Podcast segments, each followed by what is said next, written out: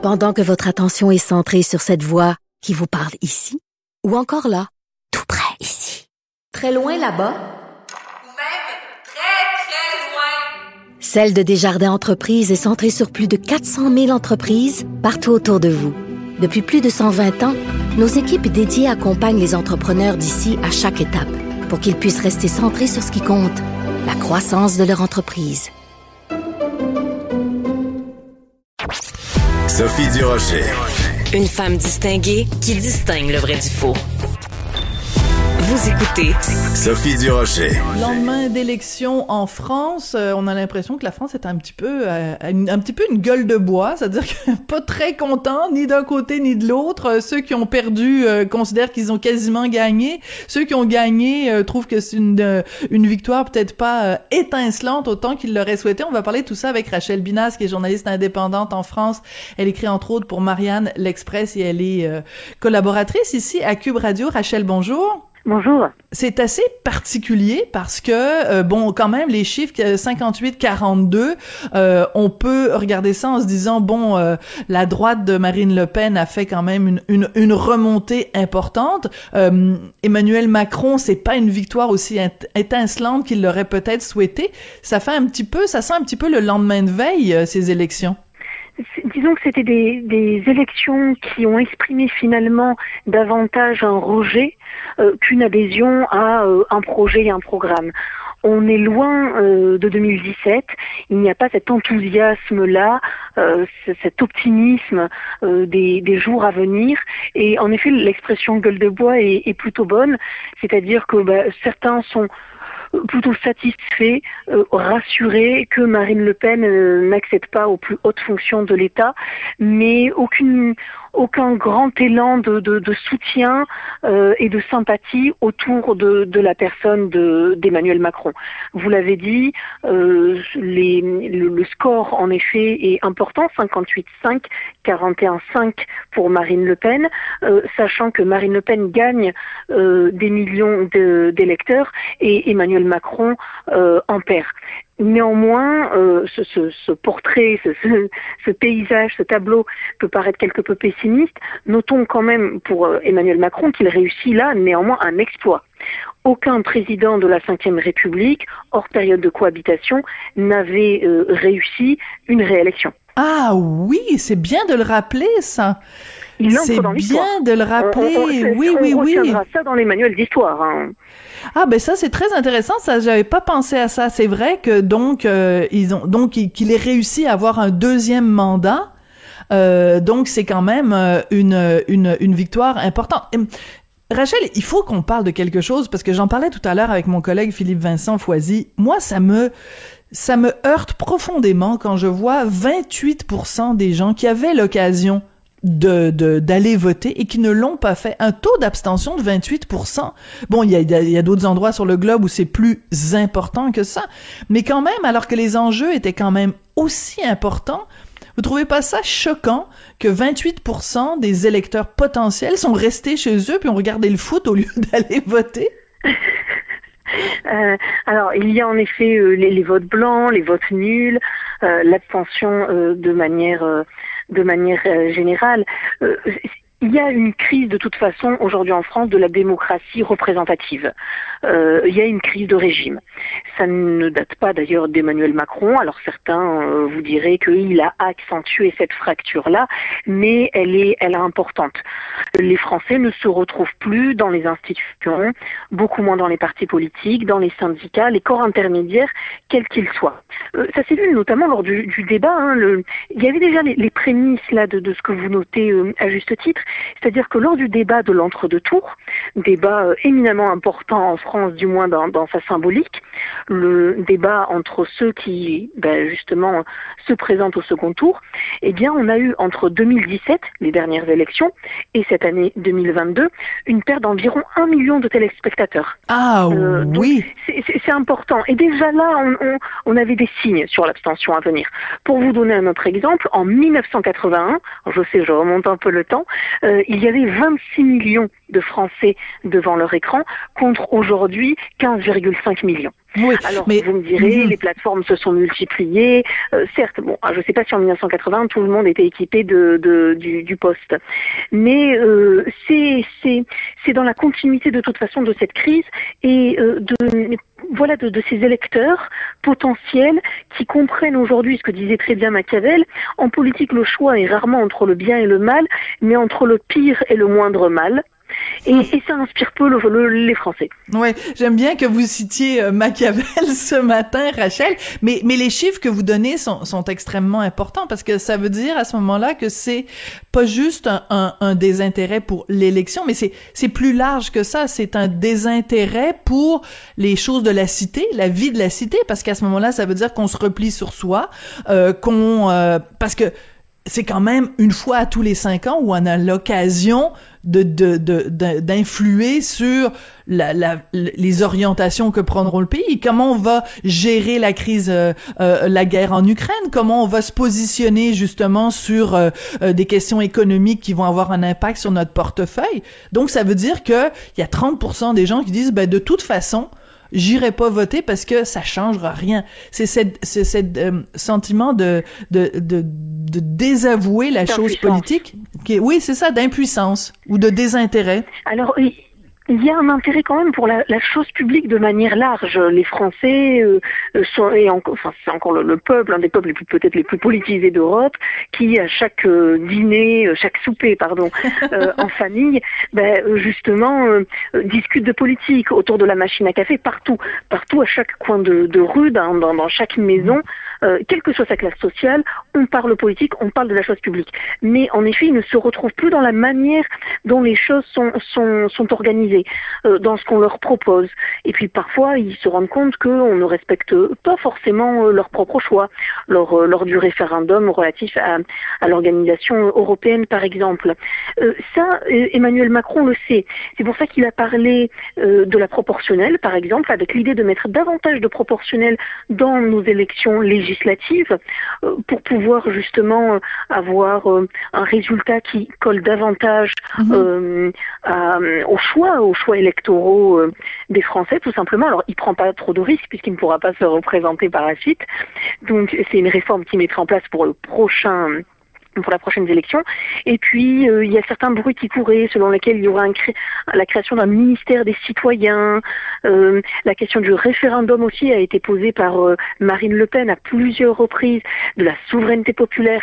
Donc, tout ça, ce sont des tentatives de réponse aux crises sociales, crises sociales qui, qui s'annoncent. hein. C'est-à-dire que là, chaque Français sait que à partir du moment où Emmanuel Macron voudra mettre en place une réforme, il y a fort à parier que dans la rue, ça soit euh, que la mobilisation soit forte, bien plus forte qu'à l'accoutumée. Oui, c'est ça, c'est important. On va écouter un petit extrait justement du discours de, de la victoire d'Emmanuel Macron où il a cherché à être euh, très rassembleur. Donc Jean-François Paquet va nous faire jouer ça. Je ne suis plus le candidat d'un camp, mais le président de toutes et tous. Oui, donc c'est sûr que ben il a pas le choix. Hein, de, de- tous les tous les tous les élus font ça au, au- le soir des élections en disant bon ben on n'est plus euh, des opposants, on n'est plus des adversaires politiques. Je vais euh, euh, essayer de rassembler tout le monde, mais euh, notre collègue Mathieu Bocoté l'écrivait dans le journal de Montréal, journal de Québec ce matin à quel point justement c'est une France divisée, une France fracturée. Comment il va faire Emmanuel Macron pour rassembler ces deux France-là? C'est les fameux, euh, selon certains politologues, les fameux deux blocs que notait par exemple le, politologue Jérôme Sainte-Marie, le bloc élitaire que représenterait notamment Emmanuel Macron et le bloc dit populaire que représenterait donc euh, Marine Le Pen. Euh, et c'est ces deux blocs justement qui euh, qui ne se comprennent pas ou qui ne se comprennent plus ou en tout cas de moins en moins. Parce que l'extrait, c'est intéressant, l'extrait que vous venez de passer, il faisait suite à des railleries, des huées Oui. de la part du public lorsqu'ils ont entendu le nom de Marine Le Pen.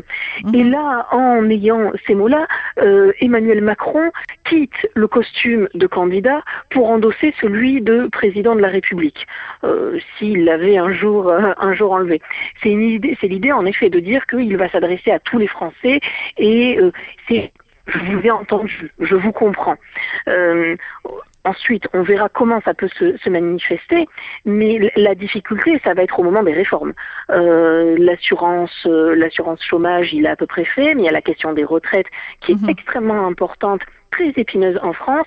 Et, il, va devoir, d'une manière ou d'une autre, s'il veut éviter que cette fracture prenne de plus en plus d'importance, ben, euh, avoir recours à ça, à, à ces, ces éléments qui ne règlent pas tout, mais qui ne sont pas non plus un pansement sur une jambe de bois, que sont ben voilà la question de la proportionnelle, sur l'usage du référendum euh, aujourd'hui en France, euh, sur la nécessité de discuter avec les corps intermédiaires, c'est-à-dire les syndicats, lors des réformes, ce qu'ils n'avaient pas voulu faire, même lorsqu'il s'agissait de, de, syndicats qui lui étaient favorables. Hein.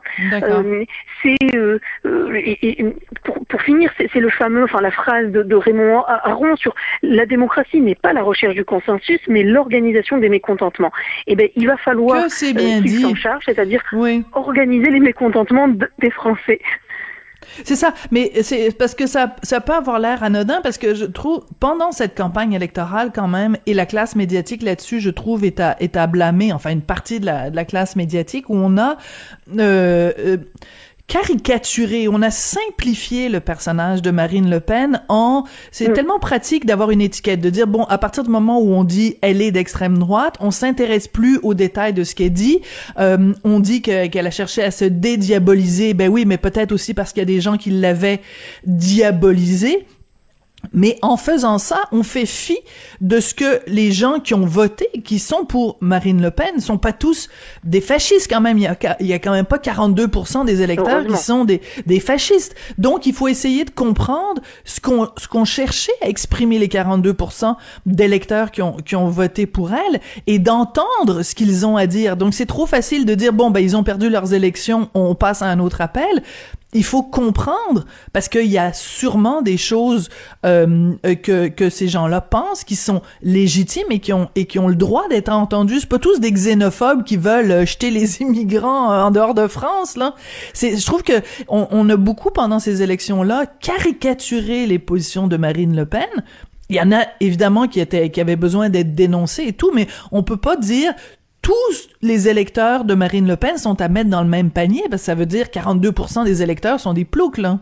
Oui, et puis si c'était le cas, si euh, tous les électeurs ayant voté pour Marine Le Pen euh, étaient euh, d'afro-racistes, bon déjà on ne connaîtrait pas les mouvements migratoires que l'on connaît aujourd'hui en France, et puis euh, beaucoup, beaucoup, auraient, auraient, quitté, auraient quitté le pays. en effet, il y a, y a cette étiquette d'extrême droite, d'extrême gauche. certes, on peut l'utiliser, hein, mais elle ne doit pas être un prétexte pour éviter de penser et éviter de penser l'écho qu'elle peut avoir au sein de, de la d'une population qui semble toujours plus grandissante, notamment chez les jeunes, les 18-24 ans. En Outre-mer, elle a réalisé des scores incroyables, 70%. Euh, donc euh, au, second tour. Oui, c'est important de le rappeler et je, suis contente que vous mentionniez leur âge parce qu'on on a tendance à penser que c'est les vieux qui portent qui votent Marine Le Pen, mais vous parlez des 18-24 ans et, euh, et j'avais noté quelque part, attendez-moi deux secondes Rachel, je vais essayer de le retrouver. C'est ça, c'est Guadeloupe, Martinique, Guyane ont voté Marine Le Pen? Oui sachant que à l'époque son père Jean-Marie Le Pen ne pouvait même pas mettre un pied sur ces territoires. il était persona non grata.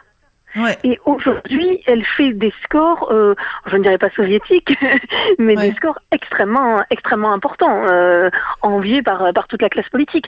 Il faut comprendre euh, euh ce que ça dit. Il faut chercher à comprendre pourquoi euh, un certain nombre de Français euh, répondent à ces sirènes-là. Euh, qu'est-ce que, à quoi ça, ça, ça correspond exactement, et ne pas se limiter à des phrases comme on a pu l'entendre lors de l'entre-deux tours. Je pense par exemple au ministre de l'Intérieur, euh, Gérald Darmanin, euh, expliquer simplement, bah, avec Marine de, avec Marine Le Pen, les pauvres vont mourir. Ben voyons donc, il a pas dit ça. Oui, c'est un peu simpliste. Alors en fait, à la fin, on meurt tous. oui, c'est ça. Mais, mais, Newsflash, tout le monde va mourir un jour. Oui. Exactement, mais, mais, mais ce n'est pas suffisant, on attend autre chose et on ne peut pas à chaque fois, alors oui, c'est la, c'est la huitième fois que le, le, le, le, clan Le Pen, la famille Le Pen, le nom Le Pen échoue, euh, mais euh, ça dit quand même quelque chose et il faut pouvoir l'entendre, il faut pouvoir l'analyser et il faut pouvoir y répondre. Euh, Rachel, on parlait donc de ces endroits, donc euh, ce qu'on appelle l'outre-mer, donc euh, Guadeloupe, Martinique, Guyane, mais aussi il y a une région, ça j'avoue parce que j'en parle aux auditeurs parce que bon, il y en a sûrement qui sont allés euh, en France et qui ont visité la Corse parce que c'est l'île de beauté puis c'est magnifique. La Corse a voté Marine Le mm. Pen, donc c'est quand même c'est intéressant quand on regarde la carte de la France et qu'on voit les régions où où Marine Le Pen a remporté la, la, la majorité La Corse, vous expliquez ça comment, Rachel? La Corse est passionnant. Alors c'est un territoire passionnant. En effet, elle a rassemblé 58% euh, des suffrages euh, lors de, ce second tour. Elle a 16 points d'avance euh, par rapport à Emmanuel Macron. c'est un territoire passionnant parce que déjà, bon, il y avait cette, cette contestation nationaliste très forte, hein, ces mouvements à la suite de la mort de, Colonna dans, dans, une prison. Euh, les d'ailleurs les nationalistes sur place demandaient surtout à ce qu'on ne vote pas euh, Marine Le Pen. ils n'ont pas été entendus, ce qui n'augure pas forcément euh, beaucoup de choses bonnes pour eux. Enfin, voilà, ça veut dire qu'en tout cas, euh, le Corse vote en son âme et conscience et euh, n'obéit pas à des consignes. Euh, et puis, alors, c'est, un territoire particulier. Par exemple, pendant tout un temps, le Parti communiste était, était, était plutôt présent, assez présent ah, sur, ah sur l'île. Et on observe aujourd'hui un glissement, c'est-à-dire que le vote contestataire, ben, qui pouvait en partie s'exprimer à travers un vote communiste, euh, qu'on pouvait euh, percevoir comme un vote anti-système, ben, aujourd'hui, euh, ce vote tourne autour de, du Rassemblement national, avec une crainte hein, sur l'île. Voilà, une crainte chez beaucoup de corps, c'est la question migratoire. Euh, la question migratoire est très présente en Corse, celle de l'islam aussi.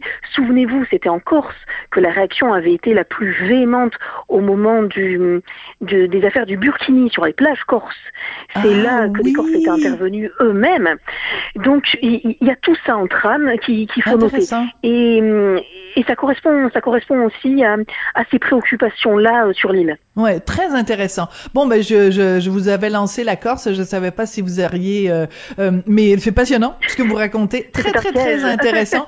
Alors on a cité Raymond Aron et Machiavel dans, dans la même chronique. Je pense qu'on peut euh, on peut avoir deux deux étoiles dans notre cahier et deux, deux morceaux de robots. Mais ça, c'est peut-être une référence que je vous expliquerai un jour, euh, Rachel. Les morceaux de robots, là, c'était une, émission, euh, une émission québécoise euh, qui, qui, a pas, qui a pas traversé l'Atlantique. Rachel, merci beaucoup.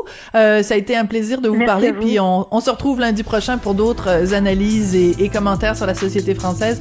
Rachel, qui est collaboratrice ici à Cube Radio et journaliste indépendante en France. Vous pouvez la lire entre autres dans Marianne et dans l'Express. Merci, Rachel. Merci.